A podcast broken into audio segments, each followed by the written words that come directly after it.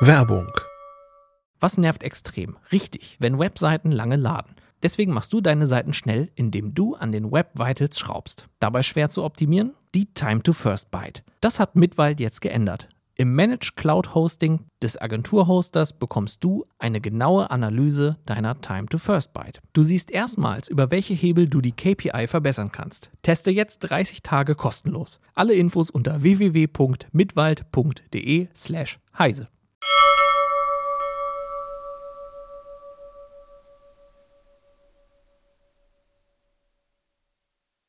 Heute in CT Uplink die Faltdrohne Parrot Anafi, der lüfterlose Kleinst-PC Prime Mini 4 und Heimautomation mit Node-RED.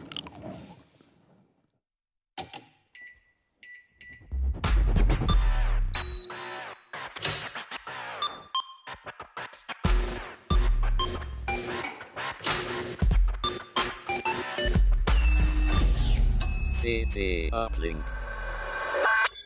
Jo, herzlich willkommen hier bei CT Uplink, hier im gekühlten CT-Keller, sehr angenehm bei den Temperaturen heute. Wir haben das neue Heft mitgebracht, haben wir gerade aus der Druckerei bekommen, gerade vor zehn Minuten.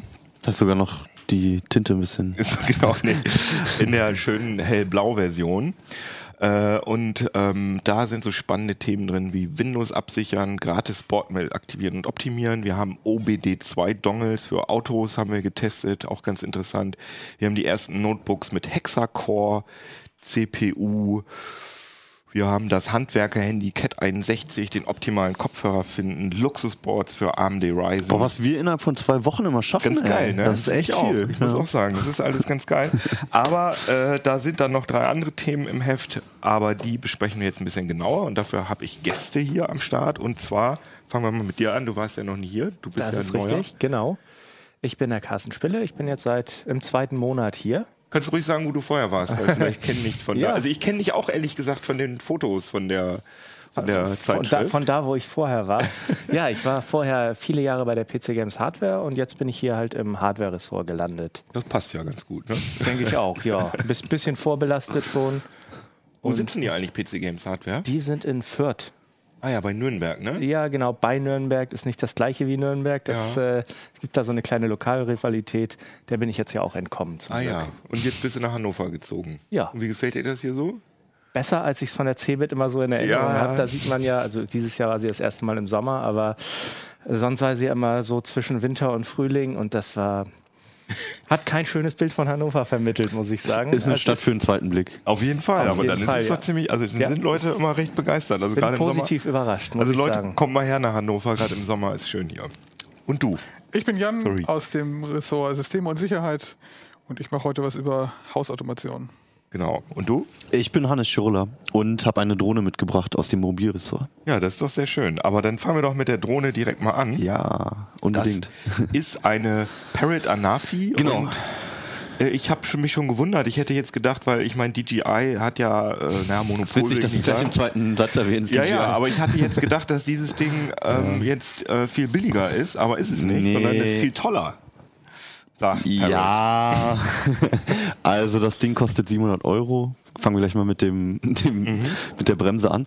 Ähm, ist dadurch ein bisschen billiger. Also ich meine, zum Vergleich, ne, man, es, ist, es drängt sich auf. Die DJI Mavic Air äh, hat ein sehr ähnliches Format, auch von der Größe, hat ein sehr ähnliches Konzept, zusammenklappbar, trotzdem 4K-Kamera, auch Flugzeit und so ist sehr ähnlich, gibt eine Fernbedienung dazu, ähm, ist so auf dem Datenblatt sehr, sehr ähnlich schon mal. Und da fragt man sich dann natürlich auch, okay, wie viel Warum kostet die eine, wie viel kostet die die von andere? der kleinen Firma teurer? Ja, also ja, eine teurer stimmt nicht. Die kostet 700 Euro, aber UVP, die ist jetzt auch Mhm. gerade erst rausgekommen. Das heißt, der Preis wurde auch noch nicht vom Markt korrigiert. Im Gegensatz Mhm. zur Mavic Air, die kostet 750 Euro. Mhm. Ohne Fly More Combo, also mit Fernbedienung und auch nur einem Akku, so wie die Parrot auch ausgeliefert Okay. wird. Aber da fängt es schon an, dass man bei Peril zum Beispiel nicht alle Flugmodi hat. Also dieser Follow-Me-Modus, Mhm. der wirklich verdammt geile Bilder macht. Ähm, oder so Waypoints abfliegen. Das muss man app-intern nochmal kaufen. Und Mhm. Ach, das hat die theoretisch, aber das muss man dann extra genau freischalten. und für über 20 Euro pro Funktion.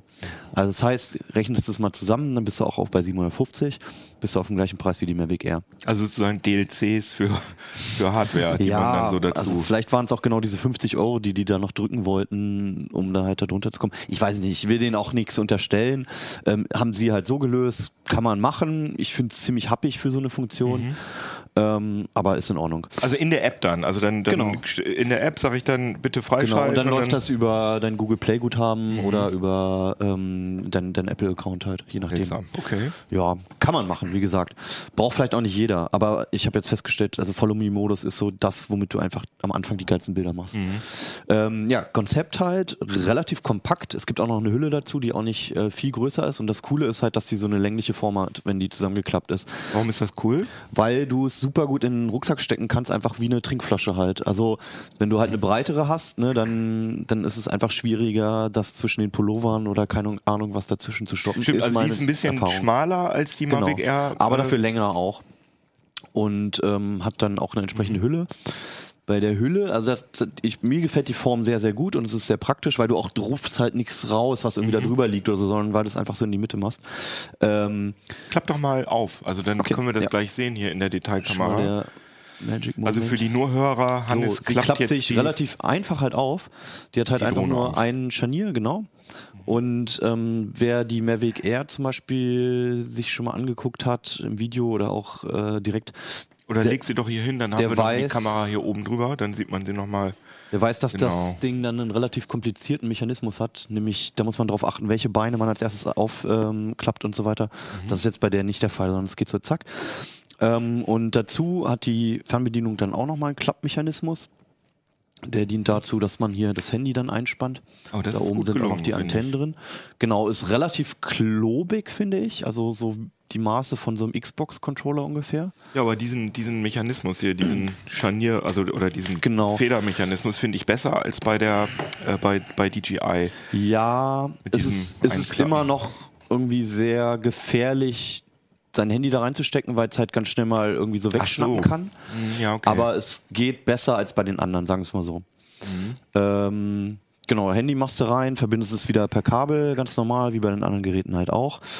Ähm, Flugeigenschaften, sie liegt stabil in der Luft. Auch wir hatten jetzt äh, Windgeschwindigkeiten von 27 Stundenkilometern laut Google und das war in Ordnung. Sag ruhig mal die App in Ja, der, in der. Detailkamera. Ne, sieht ja jetzt schon. Ich wollte nur gerade nicht meine ganzen Apps Ach offerieren. so. okay, verstehe. So, genau. Ähm, ja, also das ist der Startbildschirm. Hier, ich bin jetzt gerade offline, aber ansonsten wäre hier halt dieser In-App-Shop, wo dann erstmal diese zwei Funktionen sind. Vielleicht werden dann auch später noch mehr nachgeliefert. Ach, eine Drohne kaufen kann man in der App auch direkt. Kannst du auch, ja, genau, wenn Ja. du jetzt noch keine hast und die, diese App schon runtergeladen hast, warum auch immer. Ja. Ähm, ansonsten Galerie und so, also das ist alles relativ normal. Mhm. Ähm, hier oben ist noch die Batterie von der Fernbedienung. Wir hatten ein Exemplar, also man muss sagen, wir haben sehr viel mit Beta-Software noch getestet, Mhm. weil die Firmware einfach noch nicht final raus war. Und ähm, bei einer Fernbedienung hatten wir den Fall, dass sie immer 0% Akku ge gemeldet Mhm. hat. Das ist jetzt bei der neuen jetzt nicht mehr der Fall. Wir haben einen, äh, nochmal einen Ersatz bekommen. Und da war das Problem dann, wenn die Fernbedienung 0% zumindest sagt, dass sie so wenig hätte, obwohl sie es nicht hat, dann kommt irgendwann ein Firmware-Update, aber sie, die Drohne will nicht starten, wenn die aktuelle Firmware nicht drauf ist. Hm, super. Was halt auch ein Problem ist, wenn du irgendwann mal offline bist. Also wenn, du, wenn sie schon gemerkt hat, ah, da ist eine neue Firmware, du sie auch noch nicht runtergeladen hast, Dann kann man nicht mehr. Ah ja, dann verstehe. kannst du nicht starten. Also zumindest war das bislang so. Ich weiß nicht, ob es Parrot jetzt nochmal nachgebessert hat. Aber jetzt könntest du starten. Das Jetzt könntest kann ich starten. Man hört das vielleicht schon. ist ja auch ganz ähnlich, ne? Im Die Vergleich. hat wieder einen. Lüfter Mhm. und ist relativ laut. Was war das für ein Geräusch? Die, die, die, die. Äh, das sind die, die Motoren. Die zucken dann einmal, das klingt wahrscheinlich ja um cool. einfach kurz zu prüfen, ob die frei sind. Ich finde ja, dass das vom Kunststoff her und von der, von der Haptik her so ein bisschen retro, auch vielleicht ein kleines bisschen billig aussieht. Was Ja. findet ihr, oder? Wie, was, wie würdet ihr das so Also vor allem, wenn man es vergleicht mit der Mavic Air, die sieht dann schon noch ein bisschen edler aus. Sie wirkt halt sehr, sehr, sehr gebrechlich. Ja. Allerdings ist sie halt auch relativ leicht. Ne? Also sie ist leichter als die Mavic Air. Ich habe jetzt Ja, nicht genau jeden, die oh, Zahlen im wow, Kopf. ja, auf jeden Fall Genau. leichter. Ist halt wiederum ein Vorteil und dann kommt vielleicht sowas auch bei raus. Ich finde sie viel auch Gramm. nicht so richtig schön. Aber das ist 315 Geschmackssache. Gramm wiegt die Genau, nur. und die Mavic Air hatte, glaube ich, Ende 300 Gramm. Mhm. Wie gesagt, ich habe es nicht ganz im Kopf. Mit einer Akkuladung fliegt sie 18 Minuten, das ist exakt der Wert von der Mavic Mhm. Air auch. Reicht meiner Erfahrung nach auch für die meisten Flüge. Ähm, sie liegt halt nicht ganz so stabil in der Luft, ähm, was ich schon vorhin erzählt hatte. Was nicht so schlimm wäre, wenn der Gimbal das auffängt. Also wir haben auch von Unique zum Beispiel Drohnen gehabt, die hampelten rum wie blöd Mhm. in der Luft. Aber der Gimbal war so gut, dass er das ausgeglichen hat. Und dann kann dir das egal sein, wie, wie hektisch die ist. Das ist hier bei der nicht der Fall, weil, sondern bei so 25, 26 Stundenkilometern war es halt schon so, du hast Bewegung im, in dem Kamerabild wahrgenommen. War nicht schlimm, aber wurde auch nicht voll ausgeglichen. Wie viele Achsen oder wie, wie viele Achsen hat der Das Gimbal? sind zwei Achsen und die ähm, vertikale Achse, also diese Gearbewegung, die wird digital ausgeglichen. Die hatten einen Zoom, was auch was Besonderes ist. Also das ist eine 4K-Kamera mit 21 Megapixeln allerdings. Und du kannst damit zoomen und Parrot sagt, dass bei 4K-Auflösung bis zu einer, einem Zoom von 1,7, glaube ich, und bei Full HD bis 2,8 ähm, du keinen Qualitätsunterschied feststellst. Also sie sagen halt ohne Qualitätsunterschied, obwohl es digital ist, was rechnerisch aber erstmal Sinn ergibt, weil du ja durch diese 21 Megapixel auf dem Sensor, die nutzt der mit 4K auch nicht aus, das sind so 8,3 Megapixel ungefähr. Das heißt, du kannst theoretisch reinzoomen, ohne dass Pixel halt wirklich wegfallen.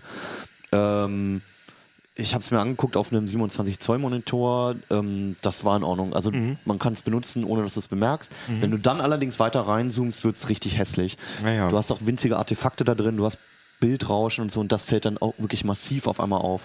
Aber du hast halt zumindest diese Möglichkeit und dadurch gibt es auch so coole Flugmanöver wie einen Vertigo-Effekt zum Beispiel, wie aus dem Film halt so. Also dass du, dass du zwar dich weiter entfernst, aber gleichzeitig reinzoomst und mit dem Hintergrund dann spielst, was wiederum die DJI-Modelle nicht können. Lass uns steigen, die, die Karre hier. Okay. Sind ja alle versichert zum Glück. Alle gehen so instinktiv zurück. Achso, ja genau. Und äh, was ich vielleicht davor noch sagen sollte, also was ihr auch fehlt im Gegensatz zu den meisten DJI-Modellen, sind äh, Näherungssensoren. Also ähm, das heißt, wenn ich die jetzt gegen die Wand steuern würde oder gegen, Oder gegen Kollegen mein Gesicht, zum Beispiel, ja. genau, deine Brille oder was auch immer, dann würde sie, sie das nicht bemerken. Also Ja, das sehr müsste ich jetzt schön. selbst Sehr schön. Also ein bisschen Gefahr. Immer gut. Lieben wir ja. Oh. Aber ist schon, also hier im Raum schon schön stabil auf jeden Die Fall. bleibt relativ stabil. Genau, weiter Ah, ja, runter. Wir haben okay. sie gar nicht in der Kamera. Ah, ist sie wieder, sie. ja, genau. Bitte nicht vor sie meinem Gesicht. Genau. Oh, die, ich finde das aber schon erstaunlich stabil. Das ist jetzt aber auch der Kameramodus. ja. Ähm, man kann halt sehr explizit einstellen, ähm, wie schnell sie dreht, wie schnell, schnell sie um welche Achse fliegt halt. Wum. Das kann man auf wenige Meter pro Sekunde halt einstellen. Ja. Das ist schon recht schick gemacht in der App. Im, also wie gesagt, draußen ist sie ein bisschen instabiler. Ist auch, eignet sich im Sommer auch ein bisschen. Ja, genau. Kühle- so für so ein kühle bisschen, Luft. ja, genau. Einfach mal hier so. Die, Ja, Ja. cool. genau. Sag noch mal, wie teuer ist sie jetzt? Die kostet 700 Euro am Anfang. Und hat nur einen Akku und Fernbedienung und. Äh, Das war knapp. ja. Äh, also sie ist jetzt auf der Tischkante gelandet. Ähm, genau, es ist nur ein Akku dabei. Es ist eine, die Fernbedienung ist allerdings auch dabei, was ja auch nicht bei jedem Modell der Fall ist. Ähm, eine 16 GB Speicherkarte ist dabei, die ist halt ratzfatz voll mit 4K. Also da hätte man echt ein bisschen mehr reinlegen können. Der Vorteil ist von den Akkus, du kannst sie erstens laden, wenn sie halt außerhalb des Gehäuses liegen, also außerhalb des Fluggerätes. Das ist noch relativ normal. Aber du kannst einfach hinten ein Typ C-Kabel reinstecken und an einem USB-Ladegerät laden. Es gibt kein Mehrfachladegerät wie bei DJI. Also du kannst nicht drei Geräte, äh, drei Akkus gleichzeitig laden. Aber du kannst dir natürlich einfach ein Mehrfach-USB-Ladegerät und ein Ja, paar Kabel stimmt. mitnehmen zum Beispiel. Spricht euch so ein Gerät an oder sagt ihr, das ist alles komische Spielerei, wir brauch, brauchen nur irgendwie, wir machen keine Videos? Oder wie Ich verstehe, dass das? das Leute cool finden. Äh, Auf jeden Fall, ja. definitiv. Ich habe mal mit der äh, DJI rumgespielt. Mhm. Ähm, mich interessiert hier irgendwie dieses Propellerkonzept ist ein bisschen anders. Genau. Also ist es so, dass die weniger kaputt gehen als die? Ja, das ist eine gute das Frage. würde ich ja. nicht behaupten. Also, Also, für, die, für die Leute, die nur zuhören, äh, die, die sind, ja, wie sagt man, ja, die sind die, Klappbar weg. Ja, die haben halt also die Flügel haben halt jeweils, die, die Rotoren haben halt jeweils eine eigene Achse Mhm, genau. ähm, pro Blatt halt und keine mittige Achse, so wie es bei DJI oft der Fall ist und bei allen anderen eigentlich auch. das heißt, die dadurch können sozusagen aus, wie sagt man, also können sich wegdrehen, wenn Ja, ja, das ist aber bei anderen auch der Fall. Also ähm, bei den bei fast allen kleineren Drohnen, das ist so, dass sie halt ähm, in der Mitte äh, knickbar Mhm. sind quasi. Ähm, das ist nichts Besonderes, sondern das Besondere sind halt diese zwei Achsen. Ich weiß noch nicht, welchen Vorteil das haben soll. Du Haben musst halt nicht nur ein Blatt ne? austauschen, wenn mal eins kaputt ist, aber das ist bei den anderen auch egal. Mhm. Ähm, es, es spricht weder was dafür noch dagegen. Sind da auch Sicht. sind da keine dieser, dieser Ringe dabei, dieser, dieser äh, Das Rotorenschützer? ist auch nicht dabei. Also äh, sonst hast du halt im Paket noch so genau so eine Schützer, die die Rotoren schützen. Falls man doch irgendwo gegenfliegt, das ist jetzt bei der auch nicht der Fall. Mhm. Ja, ich habe sie noch nie gebraucht irgendwo. Also wenn ich mal abgestürzt bin, dann hätten mir die auch nichts mehr genützt. Also was ich da jetzt raus entnehme, ist, dass du den Formfaktor gut findest. Absolut, ja. Das Also ist der vielleicht auch größte Vorteil dieser Drohne auf jeden Fall. Und Dieses an- längliche. Und ansonsten, und dass du die, ein paar Effekte ganz gut findest mit diesem Vertigo-Effekt, aber Genau. ansonsten äh, siehst du die DJI Mavic Pro, den Ja. direkten Also Mitbewerber. man muss mal vorne. abwarten, wie jetzt so die Preise sich entwickeln in den nächsten zwei, drei, vier Monaten. Ich könnte mir vorstellen, dass da der Preis sehr viel schneller halt sinkt. Mhm. Und sagen wir mal, wenn die jetzt nochmal irgendwie Huni 150 weniger kostet, dann kann man da noch überlegen. Wenn du das nur Nonplusultra haben willst, in der Größe, dann nimm die DJI Mavic Air. Mhm. Muss man halt so sagen, auch so bitter es ist. Es gibt halt keine Konkurrenten mehr so richtig gerade. Mhm. GoPro ist vom Markt. Unique und Parrot machen halt ein bisschen was anderes. Parrot geht halt eher so in die Fun-Richtung, sage ich jetzt mal so. Also ein bisschen mehr spielzeugartiger, ohne dass man. Die waren ja auch eigentlich Pioniere, weil sie ja diesen, diese, wie hieß das Ding nochmal, dieses UFO äh, ganz am, also vor, vor zehn Jahren oder so schon auf dem Ja, stimmt. Markt hatten. Genau. Und ähm, dann gibt's noch Unique, die aber eher große Modelle machen, eher in die Richtung Mhm. Und deswegen steht der DJI also in diesem, sagen wir mal, gehobenen Freizeitsegment ziemlich allein da. Und die machen einfach gute Geräte, die auch einen Haufen Macken haben. Das ist alles noch nicht zu Ende entwickelt. Mhm. Aber die liefern schon recht viel Qualität. Aber ist ja gut, dass es überhaupt äh, Wettbewerb gibt, ne? Wär ja also ein schlecht. bisschen was tut sich noch. Ich hoffe, da bildet sich jetzt auch keine Monopolstellung raus. Aber interessant wird es wirklich, wenn solche, äh, sagen, nennen wir sie mal, äh, Kamera-Fun-Geräte für so 100 Euro oder so kommen. Also dann glaube ich, wird das also mit einer, wahrscheinlich mit einer eine Schwemme auslösen. zeigbaren Videoqualität wäre das Mhm. schön. Also bei denen ist es wirklich so, es fängt halt immer noch mit der DJI Spark oder so bei 400 Mhm. Euro an.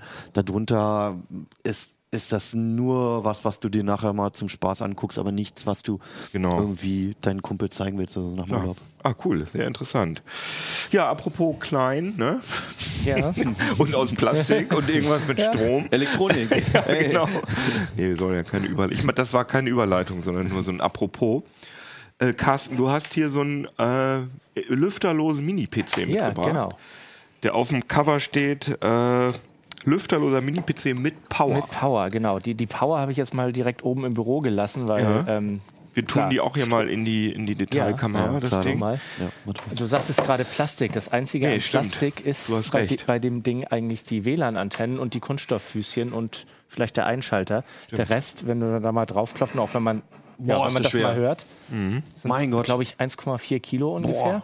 Das ist wahrscheinlich zum Wärmeableiten, Das ne? ist genau das. Das ist also, äh, da drin steckt ein richtiger Quad-Core, also nicht irgendwie so eine Das abgespeckte ähm, ähm, ähm, Das sind die. Kühlrippen. Eigentlich Das ist das sind- ganze Gehäuse ist der, ist der Kühlkörper Das quasi, ganze oder? Gehäuse drumherum ist der Kühlkörper. Wenn man das mal so, okay. in, halt das mal so mit den WLAN-Antennen nach oben. Ja.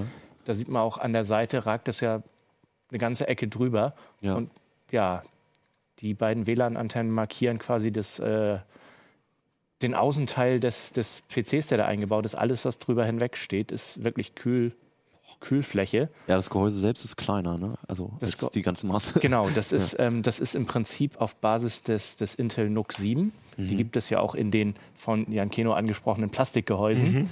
Die wiegen dann entsprechend weniger, kosten natürlich auch ein bisschen weniger.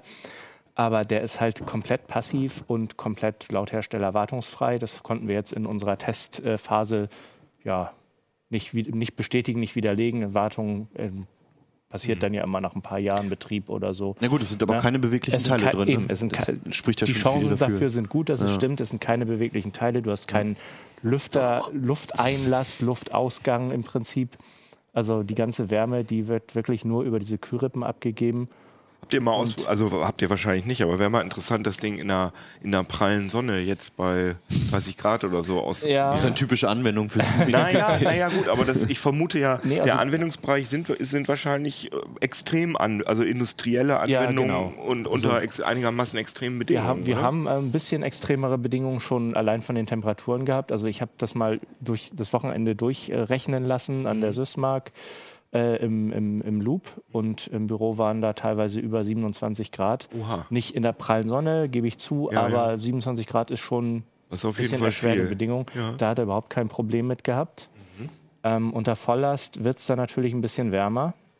Aber Wird das, Gehäuse wahrscheinlich das auch Gehäuse heiß, ne? wird ziemlich heiß. Also da muss man schon, ist schon an der Grenze. Das ist schon, ja, wir haben an, hier oben, da ist ungefähr der Hotspot. Haben wir im Heft auch nochmal, vielleicht kannst du es ja, Mhm. Ja, mal ich zeigen. Wir mal haben einmal so ein zeigen. Hier kleines ist- Wärmebildchen gemacht.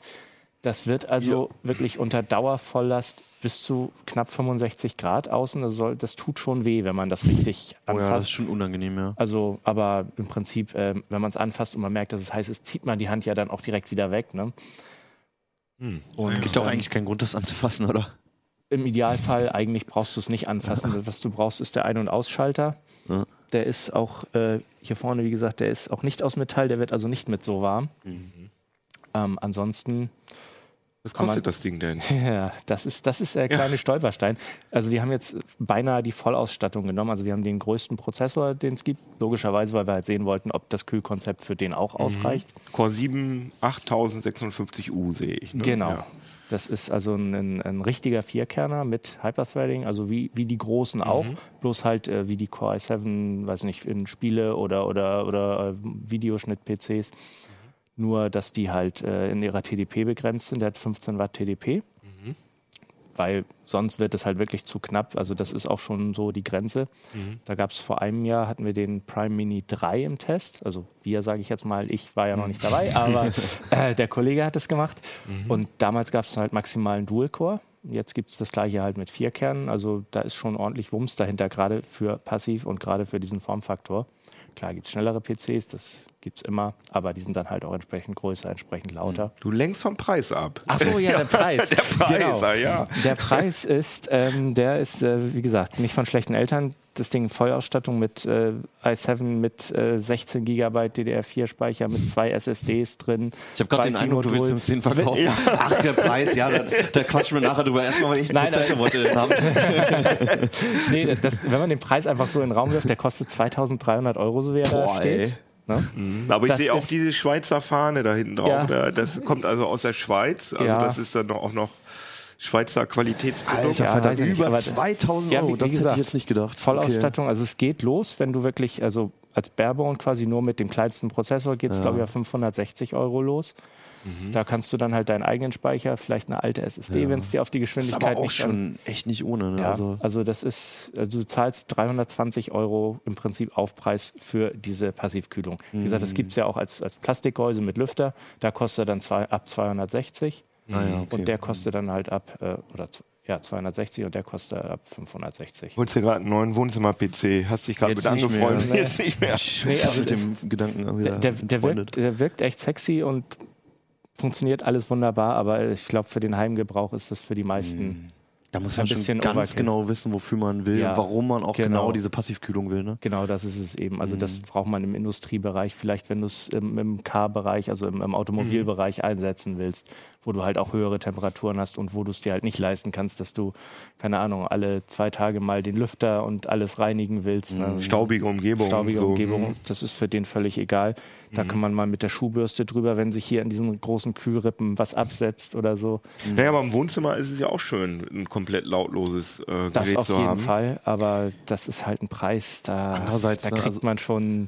Selbst mit aktiven Lüfter sind die meisten Ja. Geräte so leise geworden. Ja, und vor allem, du kannst im Wohnzimmer reicht ja für viele Anwendungen auch ein Raspi. Da kannst Ja, du ja auch ja. geile Media Center Sachen und so und die sind ja auch lüfterlos. Das stimmt schon. Ich hatte ja kurzzeitig überlegt, dass das ja vielleicht auch was für VR wäre, so also als Rucksack-PC wird vielleicht Ja. ein bisschen heiß am Rücken, aber Ja, das kann man ja vielleicht für den irgendwie. Winter. Aber ist halt schön klein, genau für den Winter. Aber du sagst, da ist keine Grafikkarte Nee, drin. Grafikkarte, also Grafikkarte extern hat er nicht, ist auch gar kein Platz für da. Mhm. Da gibt es dann etwas größere Geräte mit Lüfter, aber der hat nur die integrierte Grafik, also das, da ist Äh, Google Earth und äh, ja, so ein paar kleine anspruchslose Spielchen sind da. Minesweeper. Minesweeper. Ja. Ja, Ja, also gut. Gibt's- gibt's ein ganz Google klein Earth bisschen mehr geht vielleicht noch. Gibt es Google Earth noch als einzelne Anwendung? Ja. Ja. ja? Okay. Aber Man äh, muss aber ein bisschen suchen danach. Die wollen es dir lieber, glaube ich, im Browser. Und ähm, äh, Unterschieden. die, was hatten wir gesagt, bei der ähm, bei der VR-Brille von, bei dem VR-System von Microsoft braucht man eine I, Intel Intel 680. Intel HD, 680 genau. und der hat eine Intel, du hast Ich gesagt, glaube eine 620 oder Steht das- 600, ich glaube 620, ne? Das steht in der guck Tabelle. auch nochmal, ja. Oder Äh, 630. ja, 620. 620, Die 680 genau. ist aber schon die unterste Grenze. Da. Ja, Also, also, da ist er noch ein bisschen von entfernt. also Grafik nicht so Nee. gut, ähm, Nee, nee. aber Der ist- dafür, wenn man Der ist für irgendwie ernsthafte Anwendung. Und wenn du halt wirklich aus irgendeinem Grunde darauf angewiesen bist, lüfterlos, wartungsfrei, Mhm. dann stehen die Chancen ja auch gut, dass du das beruflich benutzt und dann hast du natürlich auch, äh, was Steuern angeht und steuerliche Absetzbarkeit, tut es vielleicht nicht ganz so weh. Klar, aber definitiv interessantes Ding, schön robust und äh, macht einen schlanken Fuß. Sehr cool. Ja, und ein schlankes Portemonnaie Und hinterher. ein schlankes Portemonnaie hinterher, genau. Ja, fein. ja, Jan, aber wollen wir doch nochmal über die Heimautomation Den reden. Ernst des Lebens, ja. Genau, den Ernst. Naja, Heimautomation habe ich ja auch eher das Gefühl, es wird immer so als ganz seriöse äh, Geschichte gesehen, aber das ist auch ein bisschen der Spieltrieb von uns Nerds, den wir zu Hause ausleben. Äh, das kann man nicht leugnen. ja, Ja. das kann man nicht leugnen. Und du hast das gemacht mit Node-RED. Genau, Äh, wir haben uns mal Node-RED angeschaut. Das ist ähm, eine Möglichkeit, um Regeln für die Hausautomation äh, zu bauen. Man stellt sich irgendwie immer so cool vor mit Hausautomation. Das Haus denkt mit und löst irgendwie meine Probleme. KI und redet Genau, mit am einem. Ende, ja, so. ja, am Der Ende. selbstbestellende Kühlschrank, ja, oh ja. der uns seit 20 Jahren verfolgt. Irgendwann holt immer jemand den selbstbestellenden Kühlschrank hervor. ja. Ähm, das Problem an äh, Hausautomation ist, Smart Home darf man nicht sagen, denn diese Häuser sind einfach nicht smart. Ach so, das sagt, Ähm, sagt ihr nicht? Smart Home sag ich zumindest nicht, weil es Weil ist bei immer uns noch im Restaurant sagen wir immer Smart Home. Das heißt doch, Also schreiben wir dann auch, ah, das ist interessant, dass die ein, äh, der, weil äh, Jan ist eher aus dem, äh, ja, aus dem Betriebssystem und Programmierressort und äh, deswegen machen sie eher so Programmiersachen. Die machen die seriösen Sachen im Gegensatz. Genau, Genau. und wir machen Smart Home, machen wir eher die, die äh, Gadget-Tests davon, aber wir nennen es halt immer Smart Home und ihr nicht. Das Nee, so viel Smart habe ich noch gar nicht mitgekriegt. nicht. Also, also man hat so zwei Geräteklassen, man hat auf der einen Seite irgendwie so Sensoren, die Temperatur, äh, Helligkeit oder irgendwelche Dinge messen und dann hat man irgendwelche Aktoren, die was schalten, also das Türschloss, das Licht, äh, die Steckdose, ähm, die Rollläden, das Mhm. sind also Sensoren und Aktoren und dazwischen äh, braucht man halt irgendeine Instanz, die irgendwie Regeln festlegt. Können wir einmal zeigen hier den äh, Artikel-Einstieg? Also das scheint sich dann ja, äh, das programmiert ihr ja offenbar auch so wie, du hast ja letztes Mal über die äh, Lernboards geredet, auch in so einer, Genau, das ist so einer Programmiersprache Man braucht eben offenbar. diese, die, diese Instanz, die die Regeln festlegt. Also Mhm. wenn ich einen Lichtschalter drücke, möchte ich, dass äh, das Licht angeht. Das wäre so die einfachste Regel, Mhm. die ich habe. Ähm, und in Node-RED gibt es dafür eben eine grafische Oberfläche mit äh, Drag and Drop. Kann ich mir Regeln zusammenbauen. Ich glaube, wir können es auch Ja. auf dem äh, Bildschirm hier uns mal angucken. Ach so, ah cool. Da so ein Foto vorbereitet.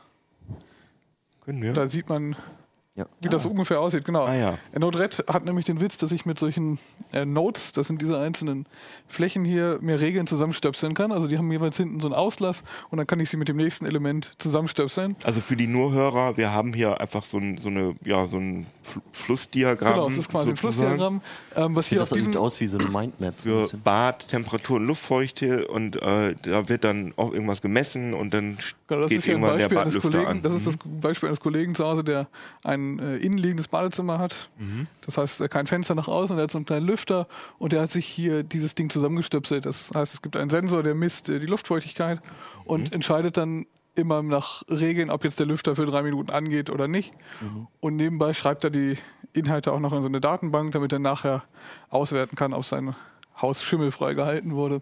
Und Node-RED ist aber ja eigentlich eine oder eigentlich ein System, was soweit ich weiß nicht ausgelegt ist rein für ähm, ja, Heimautomation, sondern das ist ja einfach ein IoT.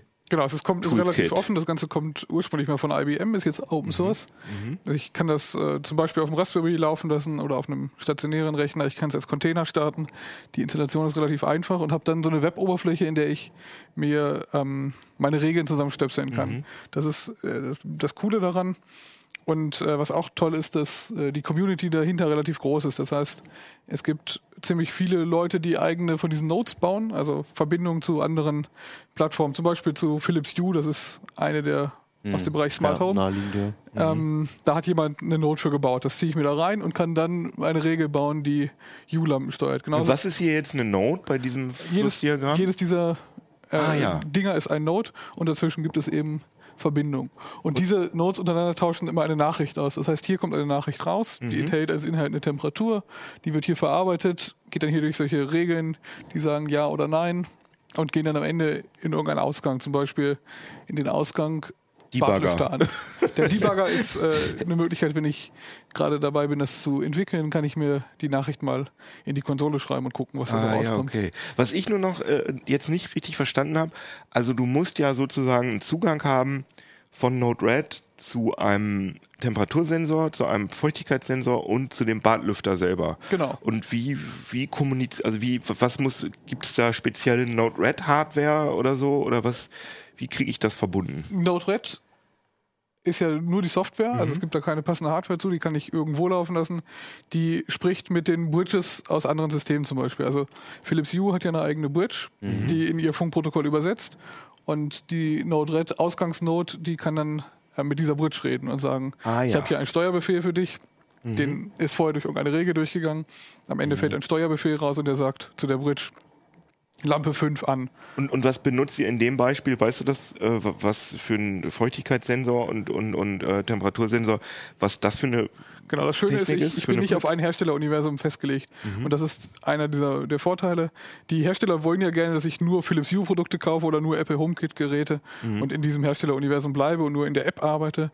Und dieses Node-RED ist eine Möglichkeit, um dieses diese Universum so ein bisschen aufzubrechen. Ich habe hier zum Beispiel, der, beim Kollegen ist der Luftfeuchtesensor ein Eigenbau. Das heißt, er hat sich eine Mikrocontroller-Platine genommen, einen Sensor dran gebaut und äh, der spricht am Ende über MQTT. Das ist ein Protokoll, was auch aus der Industrie kommt, über das ich so Nachrichten verschicken kann. Und äh, über WLAN kommt das Ganze dann hier an, an einem sogenannten MQTT-Broker. Der nimmt diese Nachrichten an und Mhm. Der hängt am, der hängt am Raspi. In der dem ist Fall. auch, läuft auch mit auf dem gleichen Raspi Ah, wie ja. Node-RED. Okay. Also es ist in diesem Falle alles in Containern, ziemlich leicht zu installieren. Wird auch beschrieben für Leute, die noch nie mit Docker-Containern rumgespielt haben. Äh, läuft das Ganze ziemlich schnell.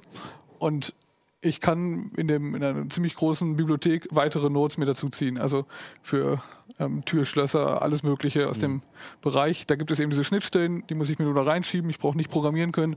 Man könnte jetzt sagen, wenn der Badlüfter 30 Sekunden gelaufen ist, soll eine E-Mail verschickt werden. Also es gibt auch so Software-Notes. Ich könnte den, äh, die aktuelle Luftfeuchtigkeit in den Twitter-Node auswerfen und twittern, mein Badezimmer hat 30% Luftfeuchte.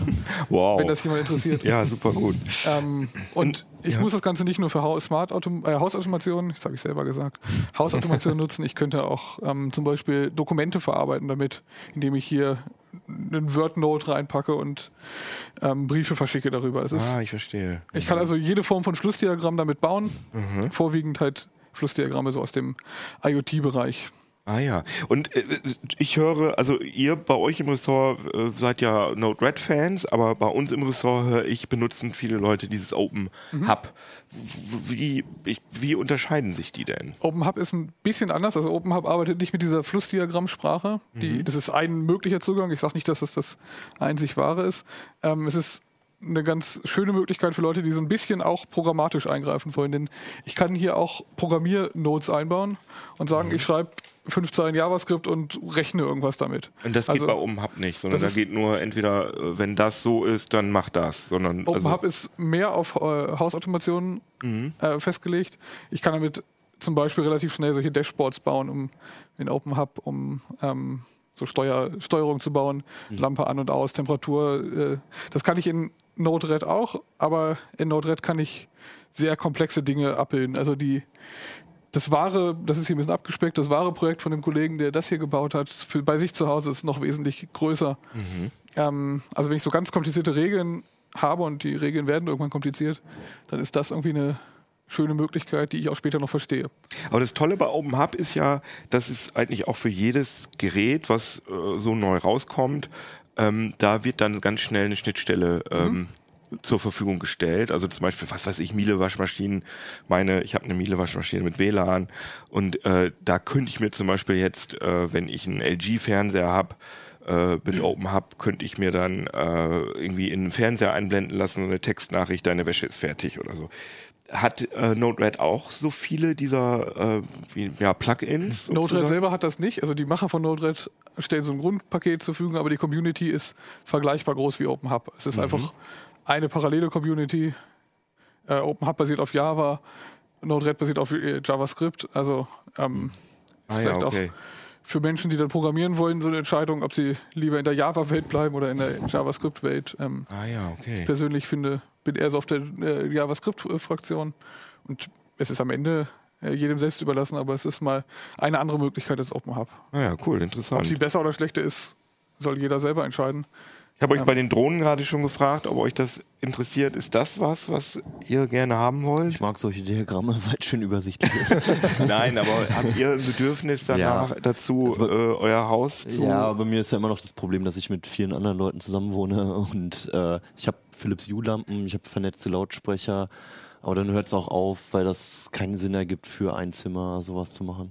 Ich finde auch. Also wenn ich endlich eine Heimautomation hätte, die mir die Wäsche machen kann und äh, den Geschirrspüler ausräumt oder so. Aber die Sachen, die man machen kann, die sind halt alle noch, ich finde, die sind alle noch relativ Also Es ist profan. ein ne? Bastler-Hobby, das muss man ganz Ja. einfach so sagen. Aktuell ist es so, entweder ich habe nur Lampen von einem Hersteller zum Beispiel, dann Mhm. ist es relativ einfach, habe ich eine App und es ist irgendwie cool. Aber sobald ich mehrere Hersteller habe, muss ich halt programmieren und basteln und Hm, ich, genau. Ja, ich finde auch, das das, Ergebnis ist dann nicht mehr so das. Das funktioniert am Entscheidende. besten, wenn halt maximal zwei Leute in so einem Haushalt wohnen, weil die ganzen Automatisierungen irgendwie auch mit Arbeitsrhythmus oder so, ne, wann bist du nicht da, wann kann die Heizung anspringen, Lüftung oder keine Ahnung was so. Das funktioniert alles nur, wenn da eine wirklich sehr übersichtliche Menge an Usern ist, die dann am besten auch noch einen sehr durchsichtigen ähm, Tagesrhythmus hat, ne, der sehr regelmäßig ist. Sobald da halt mehrere Faktoren reinkommen und es dann auch noch unregelmäßig wird und äh, dann, dann kannst du sowas nicht mehr programmieren. Dann gibt es so viel, wenn, aber dann ähm, Schnittstellen irgendwie, dann Naja, funktioniert und, und dieses, dieses manische ähm, Internetisieren von irgendwelchen Geräten ist halt auch einfach wahnsinnig seltsam. Also, dass meine Waschmaschine WLAN hat, ich habe es noch nicht gecheckt, was das bringen soll. Also das Einzige, okay, ich kann halt, äh, äh, wenn ich kann da Wäsche, Wäsche reinschmeißen, die Tür zu klappen und dann kann ich irgendwann entscheiden, so jetzt auf meinem Smartphone, egal wo ich bin, jetzt starte ich Wow. die Wäsche. Aber das ich habe einen Timer. ja, wollte ich gerade sagen, das Ding hat natürlich auch einen Timer. Ja. Ne? Und, äh, und ich merke dann halt, wenn, wenn ich kriege dann Pop-up, wenn die Wäsche durch ist, dann weiß ich, ah, meine Freundin ist zu Hause und hat gewaschen. Auch keine Information, die für mich hier wahnsinnig relevant ist. D- äh, Ne? Also das finde ich, finde also auch Kühlschränke oder es gibt ja auch jetzt Backöfen mit. Äh, Das finde ich gar nicht so verkehrt, weil die Bedienelemente an Backöfen sind oft so, dass man, also gerade diese digitalen Bedienelemente, dass man das doch irgendwie einfacher lösen könnte. Ja, Mhm. Das da willst, du, ja willst du am Smartphone bedienen? ja, besser als auf diesen Ja, das liegt aber nur daran, dass die Elemente halt schlecht Genau, gemacht sind und genau nicht, weil so man es nicht es. besser machen könnte. Ja, ne? das stimmt. Also ich habe, wir, hab, ich fahre gerade ein Fahrrad, was man nur mit dem Smartphone äh, entschließen kann. Also das kommt später noch im Heft. Da ist jetzt nur Sneak Preview und es nervt ungemein, wenn man ständig sein Smartphone benutzen muss für alles. Ja, Ne? wenn es rausholen muss. Also da wäre eine Smartwatch schon wieder cooler. Aber Ja, ich habe bei ganz vielen bei diesen Automatisierungen, ich glaube, dass es irgendwann sehr viel Sinn ergibt und irgendwann auch vielleicht ein übergreifendes System geben wird, worüber es alles funktionieren wird, wenn sich die Hersteller vielleicht irgendwann mal einigen oder es mal wieder ein Monopol ja, WLAN gibt, ist ja immer. eigentlich ein, ist ja eigentlich ein, Ah, ein da gehört ja noch mehr Standard. dazu. Also so Google Home oder äh, HomeKit oder sowas sehe ich da eher. Aber wie auch immer, das ist jetzt noch nicht der Fall. Und momentan habe ich den Eindruck, dass es alles immer gemacht wird, weil man es machen kann. so, genau. hey, wir müssen noch Waschmaschinen verkaufen. Was machen wir noch? Bau doch eine Uhr ein. Ach nee, hatten wir schon. Ja, dann mach doch WLAN. Ja, super Idee. Ja. Aber zumindest, wie gesagt, zumindest WLAN. Was ich zum Beispiel bei den Philips Hue Bieren äh, so doof finde, ist, dass ich da diese, diese Bridge in mein, an meinen Router hängen muss. Ja gut, er frisst aber Strom und das Netzteil wird, ich ja, habe noch nicht es so geguckt, viel anderes, was so viel mehr Strom frisst. Ja, aber es ist irgendwas, was permanent ähm, am Strom ist und mich nervt. Ja, Funk, die Frage nach dem, nach dem wahren Funkprotokoll ist in der Tat nicht so einfach. WLAN ist Mhm. nicht für alles die beste Lösung. ja, das stimmt Ähm, schon, aber dann zumindest braucht- Bluetooth oder so. WLAN braucht für so ein Handshake, also wenn, es, wenn so ein Gerät aufwacht, relativ lange. Bluetooth gibt es ähm, auch immer mehr. Seitdem es irgendwie Bluetooth Mesh gibt, kann ich damit Mhm. auch äh, so Netzwerke, die sich selber weiter repeaten, bauen. Ähm, aber die, einzig wahre Lösung ist noch nicht gefunden. Was, was ist denn Philips Hue für ein Protokoll? Ist das Philips was Hue, proprietäres? das ist Zigbee, das ist ein proprietäres Protokoll, genau. Das heißt, Aber Zigbee ist doch nicht, ist das von Philips alleine? Das, Das ist- benutzen auch andere Firmen. das nutzen ne? auch andere. Ich muss es nur lizenzieren. Also ich muss Chips kaufen, die Zigbee-kompatibel sind und es ist nicht offen wie. Also es gibt. Zubehör auch von anderen Herstellern, aber du bist halt schon eingeschränkt. Und jetzt nehmen wir mal an, ich habe Philips Hue und ich habe noch irgendwas anderes, was Zigbee hat, will aber nicht beide Bridges an meine an meinen Router hängen. Gibt es gibt's dann irgendwie ähm, einen USB-Stick, sagen wir mal, für einen Raspi, Es gibt der Zigbee nachrüstet? Interessant, das gibt es auch, das Mhm. kann ich kaufen irgendwie. Ich kann auch Chips mit Zigbee kaufen, Entwicklerboards zum Beispiel oder auch. äh, Das, damit komme ich auch rauf auf die Damit Philips könnte ich Hue. darauf, genau. Das, ähm, was ich auch machen kann oder was erstaunlicherweise geht, ist, äh, Philips Hue ist kompatibel mit IKEA Trautfree. Mhm. Also IKEA hat die Trautfree ist äh, wohl schwedisch für drahtlos. Ähm, Trottfree. Ah. und die haben ähm, auch Zigbee-Lampen, die Philips Hue kompatibel sind. Also ich kann eine Philips Hue Mhm. Bridge nehmen und die Philips, äh, die IKEA-Lampen da dran hängen. Die sind vergleichsweise günstig. Du kannst Ah, auch ja. einen Amazon Echo Plus nehmen. Der kann das auch mittlerweile, genau. Ja. Ach, der kann auch Zigbee Dann könntest direkt. du deine, deine U-Bridge, dann könntest du die entsorgen. und aber dann halt müsste ich mir so, eine, äh, so einen Ja. Spion von der die Wohnung stellen. Apropos ähm, Spion? Amazon, genau, apropos Spione. Die Spione, äh, die, diese Sprachassistenten kann ich hier auch eben mit in Node-RED einbinden. Ah ja, Da okay. gibt es auch Nodes für. Ähm, Dann kann ich auch meine eigenen Steuerprogramme da drauflegen und sagen, Alexa macht das Licht aus. Ja. Hört sich sehr interessant an. Also der Artikel ist auf, ist auf jeden Fall. Ich habe vorher noch nie gehört von Node-RED, ihr vielleicht auch nicht. Also ist interessant.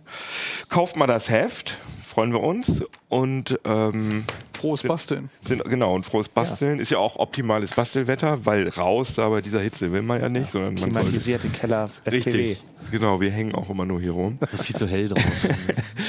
Und äh, ja, äh, abonniert uns auf YouTube und lasst uns mal, äh, äh, also wir freuen uns über eine Bewertung auf iTunes zum Beispiel bei den Podcast und äh, Nächste Sendung gibt es was Besonderes, ne? ja genau. Das sagen, können wir oder? schon mal ein bisschen ankündigen, dass wir jetzt, ähm, wir haben ja sonst immer ähm, ja drei Themen in jeder Ablink-Sendung gehabt. Und äh, uns ist aufgefallen, dass wir oft Themen haben, über die es sich eigentlich lohnt, länger zu reden. Wir labern halt so gerne.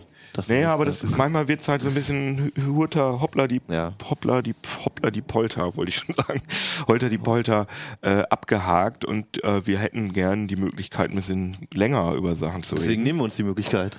Deswegen nehmen wir uns die Möglichkeit und wollen das jetzt so einführen, dass wir immer, wenn ein neues Heft rauskommt, wie hier die 15, dann machen wir eine normale Sendung mit den drei sagen wir mal, ablinkicksten Themen, über die man gut sprechen kann, wo man schön was zeigen kann. Und dann machen wir noch eine andere Sendung, die meistens monothematisch sein wird oder ja, Kann und so sagen, ja. in, in Thema behandelt, was auch nicht unbedingt im aktuellen Heft stattfindet, aber natürlich im Heise CT-Universum stattfindet. Und äh, gucken mal, wie euch das gefällt. So könnt ihr auch gerne also ich hoffe, dass das nicht so schlimm für euch ist. Ihr werdet weiterhin äh, Uplink als Video kriegen. Wir hoffen, und dass als, es schön für euch ist und euch als drüber freut. Podcast. Aber äh, wir wollen halt, wie gesagt, ein bisschen an der Form äh, feilen und ich glaube, das könnte euch. Ich, wir hoffen, dass euch das gut gefällt und sonst müsst ihr euch laut beklagen und dann denken wir nochmal drüber nach. Aber können uns ja erstmal ein bisschen Zeit lassen, das auszuprobieren. Alles klar, würde ich sagen. Dann bedanke ich mich bei euch und ich bedanke mich bei euch fürs Zuschauen und Zugucken und äh, kommunizieren mit uns. Ihr könnt uns Mails schreiben an uplink.ct.de. Ganz vergessen gerade und dann würden wir sagen, schönes Wochenende. Ne? Ciao. Ciao.